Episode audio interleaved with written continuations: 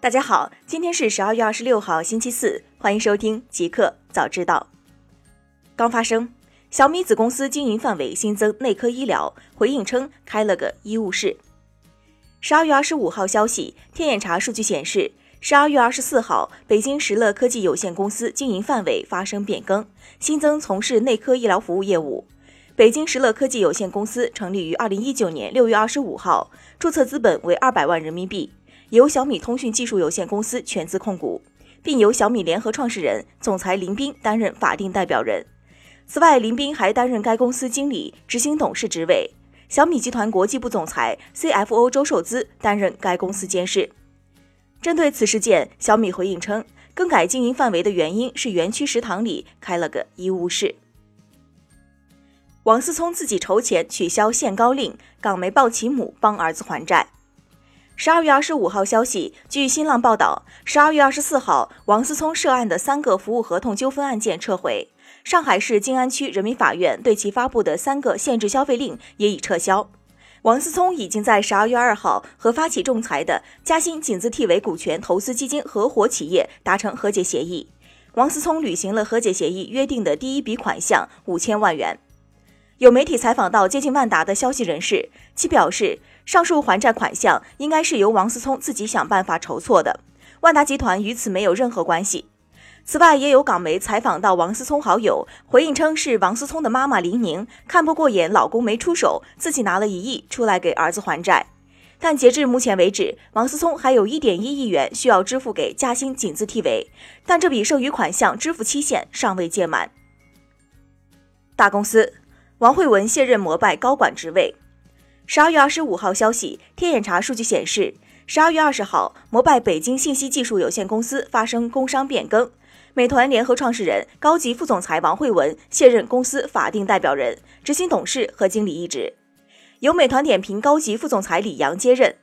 就在同一天，王慧文还卸任了北京摩拜科技有限公司的法定代表人、执行董事和经理一职，同样由李阳接任。互联网，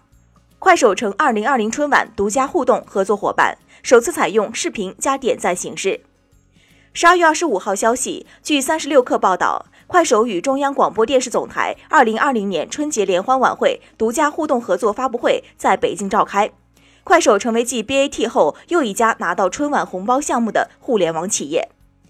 鼠年春晚红包互动主题为“点赞中国年”。据快手方面介绍，鼠年春晚的红包互动将不同于往年的图文形式，快手将带来视频加点赞玩法，在除夕当晚发放十亿元现金红包。此外，快手正围绕二零二零年春晚策划六百六十六场预热活动，部分已经上线。创新工厂 AI 子公司创新旗帜完成近四亿人民币 B 轮融资。十二月二十五号消息，据三十六氪报道，创新工厂的 AI 子公司创新旗帜宣布完成近四亿人民币的 B 轮融资。本轮融资由华兴新经济基金领投，中金甲子、赛富、宜信等机构跟投，华兴 Alpha 担任独家财务顾问。融资将主要用于研发 AI 技术，拓展 AI 落地场景。天眼查数据显示，创新旗帜的运营主体深圳创新旗帜科技有限公司成立于二零一八年二月。注册资本约两千一百一十二万人民币，法定代表人为公司 CEO、联合创始人徐辉，经营范围包括计算机技术研究与试验发展、数据处理、基础软件咨询、应用软件咨询（不含医疗软件服务）、计算机系统咨询、零售专用设备等。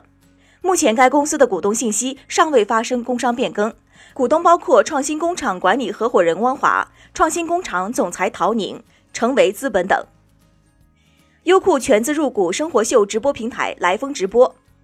十二月二十五号消息，据三十六氪报道，天眼查数据显示，十二月二十号，来风直播的运营主体杭州来风科技有限公司发生工商变更，其投资人由优酷原总裁杨伟东、阿里大文娱电影业务负责人、优酷电影总经理李杰两位自然人股东变更为优酷信息技术北京有限公司。与此同时，企业类型也有有限责任公司自然人投资或控股变更为有限责任公司非自然人投资或控股的法人独资。此外，杨伟东卸任公司法定代表人、董事长兼总经理。新产品小鹏 P7 后驱长续航车型正式发布，预售二十四万元起。十二月二十五号下午消息，小鹏汽车旗舰车型小鹏 P7 的后驱长续航车型正式发布并启动预售，预售价格二十四万元起。至此，小鹏 P7 共发布后驱长续航车型新增后驱超长续航车型及四驱高性能车型，共三个车型，八个主要版本，预售价格区间二十四到三十七万元。小鹏 P7 将于二零二零年第二季度正式上市并启动交付。据介绍，小鹏 P7 车长四千八百八十毫米，轴距两千九百九十八毫米，其中四驱高性能车型最大功率三百一十六千瓦，峰值扭矩六百五十五牛米，零到一百千米每小时加速时间四点三秒，NEDC 综合续航里程五百五十加千米。后驱超长续航车型最大功率一百九十六千瓦，峰值扭矩三百九十牛米，零到一百千米每小时加速时间六点七秒。NEDC 综合续航里程六百五十加千米，后驱长续航车型新增最大功率及峰值扭矩与后驱超长续航车型一致，NEDC 综合续航里程五百五十加千米。二零二零年配备 iMode 面板智能手机销量将突破六亿台。北京时间十二月二十五号消息，据 Counterpoint 研究显示，由于价格在三百到五百美元之间的柔性 OLED 终端智能手机产品的增加，iMode 智能手机的销量将在二零二零年底超过六亿部，同比增长百分之四十六。研究人员表示，前五名智能手机品牌将占 iMode 智能手机总销量的百分之八十以上，其中三星仍然保持领先地位。其在二零一九年占 imod 智能手机总销量的百分之四十五，其次是苹果百分之十六和 OPPO 百分之十一。目前，三星显示器占 OLED 面板市场的近百分之九十，其他拥有 LCD 晶圆厂的品牌，例如京东方、天马和 CSOT 等，都在快速转型，但其都还需要一段时间才能进行批量生产。一个彩蛋：微信朋友圈评论表情包功能已关闭。十二月二十五号消息，十二月二十三号，微信 iOS 版七点零点九正式版上线体验，新增聊天消息引用，全新的朋友权限独立设置，微信多账号切换，朋友圈支持表情包评论等功能。但仅仅两天后，朋友圈用表情包功能就已关闭，仅剩普通的系统表情。对此，腾讯方面回复称，此前我们对朋友圈评论发送表情包功能进行灰度测试，部分用户更新七点零点九版本后可使用。目前该功能已暂停。对于为什么只有部分用户可以使用，对方表示进行的是灰度测试。所谓灰度测试，就是在某项产品或应用正式发布前，选择特定人群试用，逐步扩大其试用者数量，以便及时发现和纠正其中的问题。